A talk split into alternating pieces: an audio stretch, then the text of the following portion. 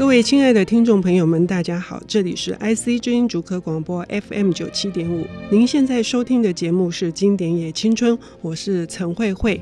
呃，节目一开始一样，照例为大家念一段哈。我们的完整性在哪里？健全在哪里？强壮在哪里？没有，什么都没有。此后，我们只是一边赶着生的空虚而渺茫，一边却无目的的让自己活下去。听起来相当的悲哀。这是一个怎样的人生？会有这样子的慨叹哈。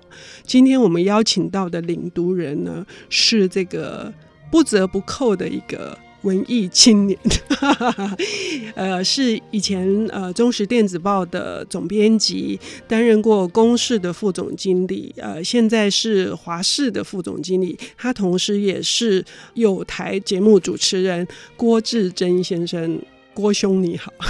呃，各位经典也青春的听众朋友们，大家好，慧慧你好，你好，志珍，你今天带来的这本书。像我刚刚念的，其实有一点点的沉痛。这是一种发自内心的这种健全在哪里，强壮在哪里。嗯、这个人他是有一个非常呃虚弱而且很坎坷的人生际遇吗？这本书是什么？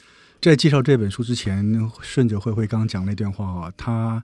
我想这个人的心智、心性是非常非常的健全、坚毅的，但他的身体很不健全，身体很很不强壮，很不强壮。呃，其实各位听众朋友，如果您呃非常熟悉台湾文学的话，应该对这个人不陌生。实际上，他就是我们呃相当熟悉，而且对于台湾文学创作非常呃有重要贡献的钟理和先生。嗯，他的作品里面的文章。他呃，最后的那个就是生命的终点的时候，其实是倒在血泊中的一个笔耕者，他有这样子的，大家对他也相当尊敬的一个说法哈。这是那个一另外一个作家陈火泉先生写的对他的一一个一个一段评语，也就是说他一直创作不错，然后不管他的呃处境或者是他的呃身体的状况这么的恶劣哈。所以钟理和先生，当然很多现在年轻朋友可能也不见得熟悉他了。嗯嗯、呃，可不可以请志珍先跟我们聊一聊，他是一个怎么样的作家，是怎么样的背景？好，其实我相信很多年轻朋友应该不认识这个作家了，包括他的生平。他离开人世的时候，其实我还没出生，我是在初中的阶段才接触到他的文章啊。嗯嗯呃，其实就像一开始慧慧念他那一段啊，嗯、他的人生际遇是非常非常坎坷。嗯，其实他是一个家里原来是在屏东，嗯，是一个客家民族啊，嗯、然后跟着父亲啊移居到美浓啊。嗯、严格说起来，他算是一个家庭还算富裕的、嗯嗯、的一个家族，但是他人生的写作的机遇，事实上对某几个事件，嗯。有非常深刻的影响。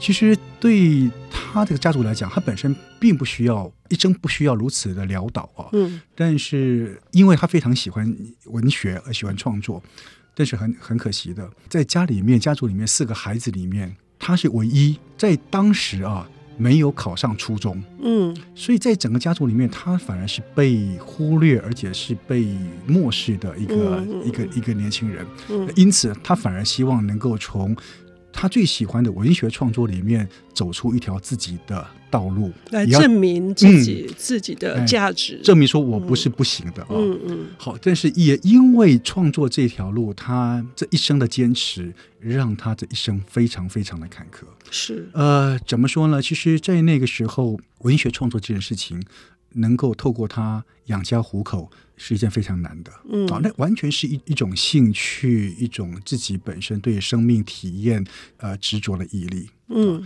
那各位听众朋友，如果您对钟理和先生的过去的作品，事实上如果有所了解、有阅读的话，其实大家可以知道他的作品分为几个阶段啊。嗯呃，一个就是在他发病前，因为呃，钟理和先生后来因为肺病啊，肺结核，那时那时候肺结核是非常严重的，绝症，等于是绝症。嗯，呃，在肺结核之前呢，事实上他的文学作品比较偏台湾的一些文学，一些呃，他所对台湾的观察，嗯，因为他从北京、大陆、满洲回到台湾，尤其在台湾光复之后，他来看台湾这块土地，他有很多他自己的感触，嗯啊。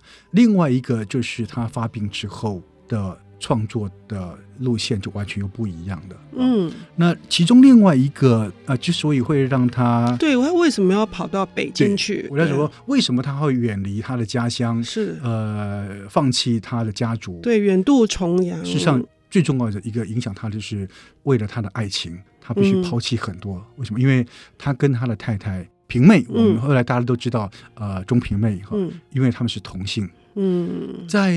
那个年代的台湾，嗯嗯、你要跟同性的人结婚是一个天大的忌讳，嗯，尤其在客家的民族里的那个族群里面，嗯，而且他太太比他年长，嗯，又同性，嗯，所以他们的爱情其实是非常非常的坎坷的，就是说不受认同的，嗯，不仅不受认同，甚至在他们勉强结婚之后，还受到呃奚落诅咒。嗯，诅咒这很严重。对，对，因为奚落哈，他在有一篇他的文章里面曾经描述到说，他们结婚之后，嗯，生了第一个孩子铁明，嗯，有一天钟平妹带的铁明在外面，嗯、平妹在洗菜，铁明在旁边玩，嗯。啊，然后呢，钟礼和先生在房间里面在写作，嗯，他就听到外面有两三个。呃，也是同村的妇人经过，嗯、然后看到铁明这边在玩，那几个村妇们就说：“哦，铁明啊，你有几只手几只脚啊？”嗯，意思就是说，他跟平妹之间的婚姻被形容是一种畜生。嗯，为什么？因为四只脚嗯在地上的，嗯、把他儿子形容成这样子，嗯，嗯然后说他爸爸是牛在反刍哦，这样子，嗯，嗯就是。把他们家就是变成是一种笑话，嗯、甚至一种诅咒。嗯，然后平妹在旁边听了，忍着眼泪，嗯，不敢掉下来。嗯，那回到家里面，钟离和事实上就这件事情，他觉得很很委屈，为平妹就很委屈，嗯、因为他对这个爱情的执着，让平妹受了这个委屈，嗯、让他的孩子受了这个委屈。嗯，事实上这篇文章到后段有谈到说，那时候钟离和已经发病了。嗯，然后呢，他。跟他平妹说，呃，你如果你要哭，你就哭出来吧。嗯，平妹说，我现在会哭，因为他的确哭了，因为听了这样子的一个刺激。嗯，但是钟离和告诉他说，你要哭你就哭吧。平妹说我哭了。嗯，但是钟离和就告诉他说，哎，我收到了那时候台北松山疗养院寄给他的一个文件，说有病床了，你可以去那边治疗了。嗯，平妹跟他说，你就去吧。嗯，但是你走之后，我也可以不会哭，因为你不在了。我不会哭给人家看。嗯，其实钟平妹是一个非常非常坚强的女性。嗯，啊，这也是后来钟离和先生在对他的儿子在做交代的时候，因为他这一生为了写作创作，事实上没有，他觉得他自己没有善尽嗯。照顾妻儿家庭的责任，嗯，再加上他的病，嗯，其实更让钟平妹一生非常的劳碌，嗯。啊，而且备受歧视，嗯，后来他在。等于是以类似遗言交代的时候，跟他儿子说，铁明说，他希望，嗯，如果往生之后，嗯，家里面的某一些文件要销毁，嗯，但不是指他作品啊，嗯，家里面有些文件要销毁，嗯，这是另外一段故事。嗯，然后呢，最好你这一辈子家里面的人不要再有人从事写作这一件事情，嗯，嗯，因为他觉得他这一辈子最对不起的就是他的家庭。我们听到这里可以知道，就是被称为台湾这个乡土文学的呃大师，而且是呃影响了非常多后来的创作者的这个钟理和先生。他甚至呃是台湾第一个出版全集的作家，也有一个纪念馆。我们听到了说他。因为爱，对于爱情的这个追求，甚至不惜就是出走，放弃了他可以有的一些财产，然后跟平妹两个人平手胝足的呃维持了生活。哪知道又有这个大病，又袭击了他们这个。摇摇欲坠的家，可是接下来，呃，就是他们这对苦难夫妻会怎么面对这样子的一种考验？我们要休息一下，我们等一下回来再继续聊钟理和。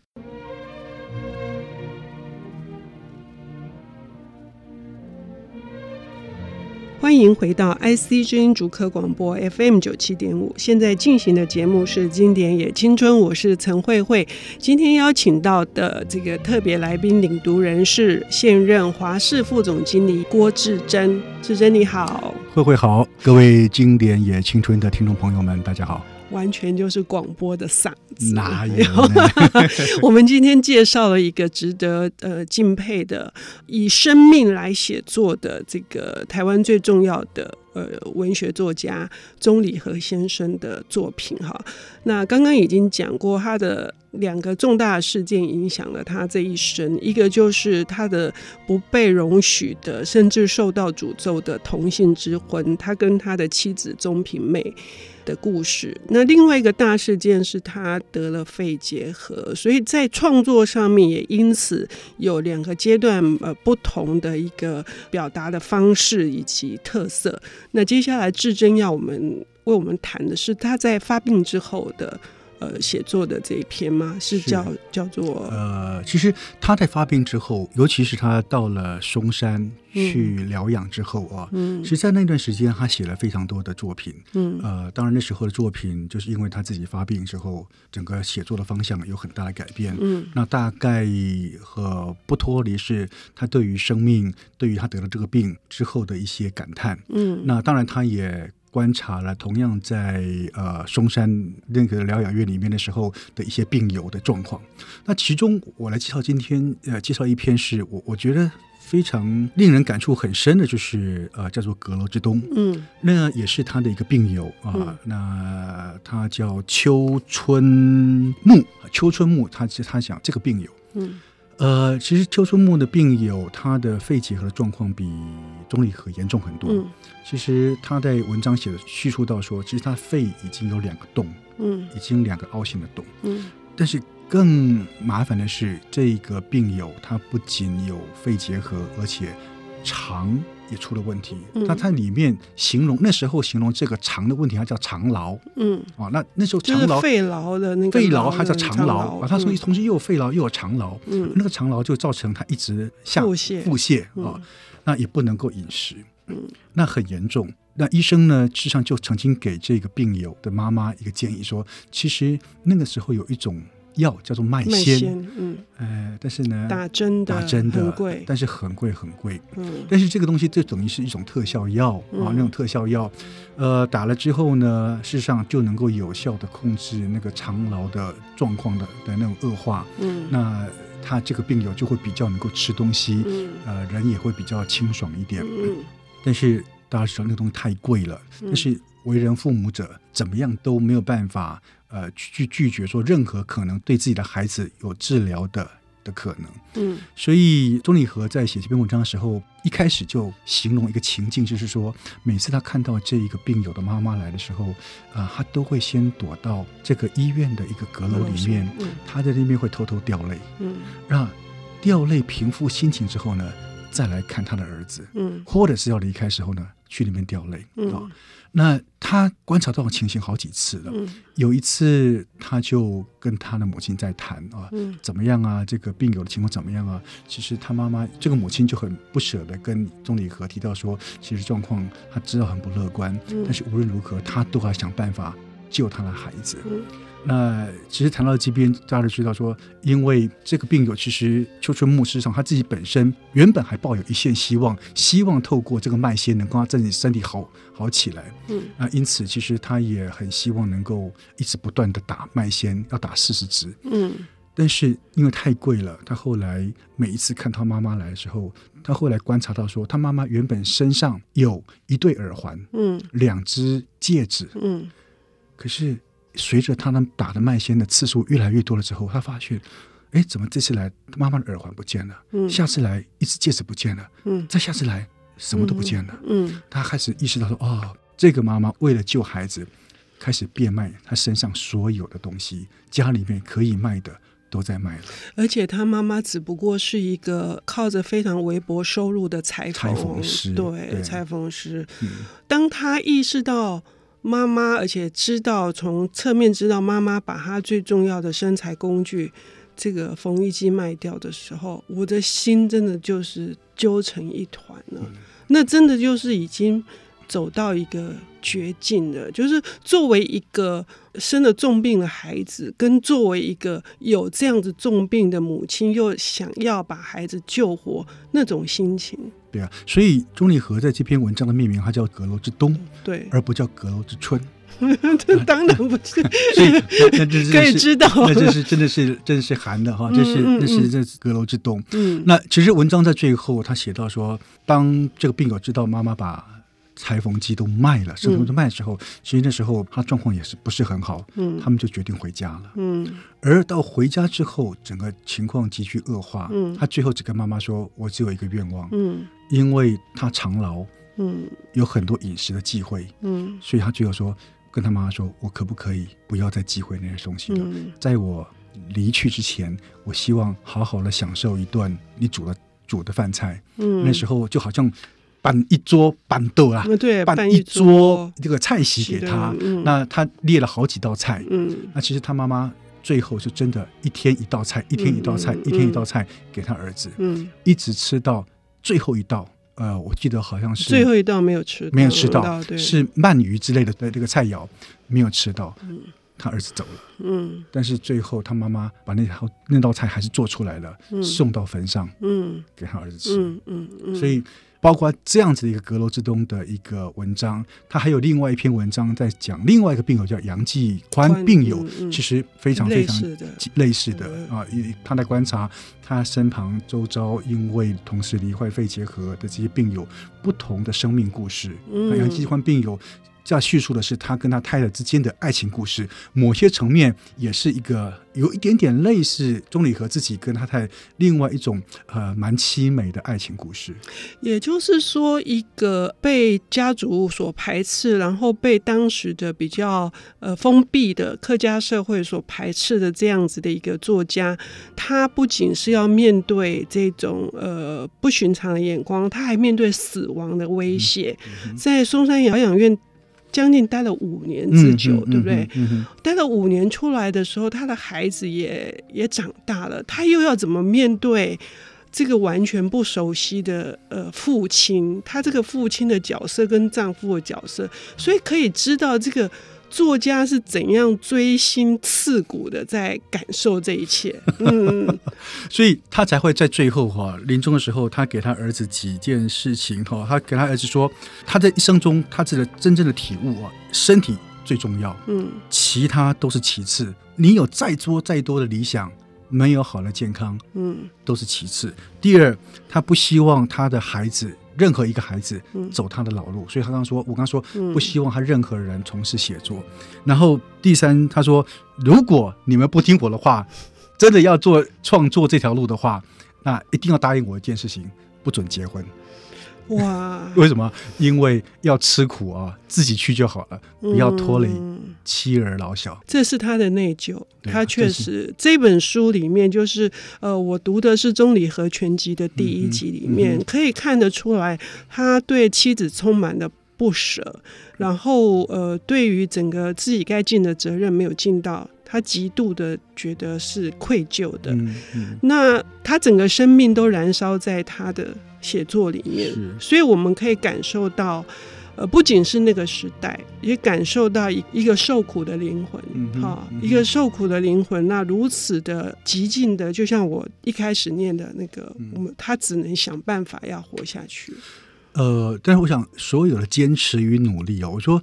钟理和这一生真的是就是一种所谓坚毅不拔的精神来形容，不管他对于写作这件事的坚持，还是他对于他爱情的坚持。嗯，呃，他从二十一二岁开始创作，哈，就是正很努力的在做，比较正式的在发表，或，写文章。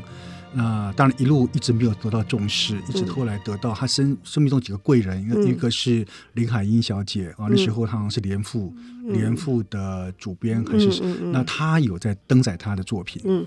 一直从二十一二岁开始创作，到他应该是四十二岁，他的作品才得到第一个认同。立山农场，对不对？那时候得到好像是中华文艺奖金啊的一个认同。是那时候是四十二岁，是。但是他就在得到那个大家认同之后，没隔四年，对，他就过世了。四十五岁，对，我刚刚说的四十五岁，以为你要讲他这短暂的一生。所以我们要特别介绍，他终于在因为立山农场而得到大家的重视，呃、是是，是。关注到这一个这个年轻的创作家。是，然后同时他还有一个代表作是《原乡人》啊，原乡人。是是是，我们非常推荐听众朋友们能够呃去认识这个值得尊敬的作家，嗯、然后认识那个时代。